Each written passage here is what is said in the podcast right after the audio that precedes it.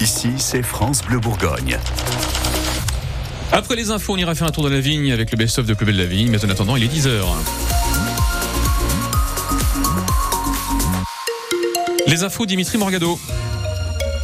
Il faut que ce salon se passe dans le calme. Les mots d'Emmanuel Macron il y a quelques minutes au salon de l'agriculture. Le chef de l'État a été accueilli sur place par des sifflets. Des tensions ont éclaté entre des manifestants et les forces de l'ordre.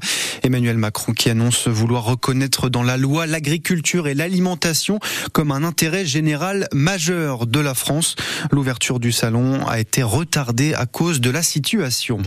Des peines jusqu'à 4 ans de prison hier dans le procès des attentats de Trèbes et de Carcassonne. Sept personnes étaient jugées depuis fin janvier pour ces attaques qui ont fait quatre morts. C'était en 2018, quatre morts dont le lieutenant-colonel Arnaud Beltram.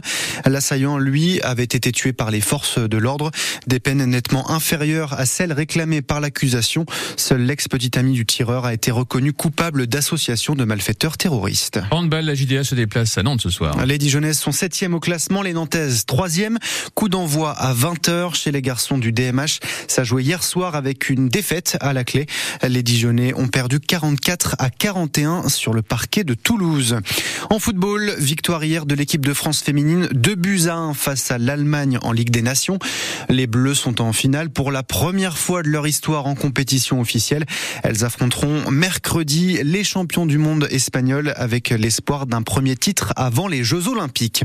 Petit rappel pour ce week-end, c'est le début de la fête de l'escargot aujourd'hui à Chevigny-Saint-Sauveur avec tout plein d'animations avec nos notamment un concert gratuit à 18h.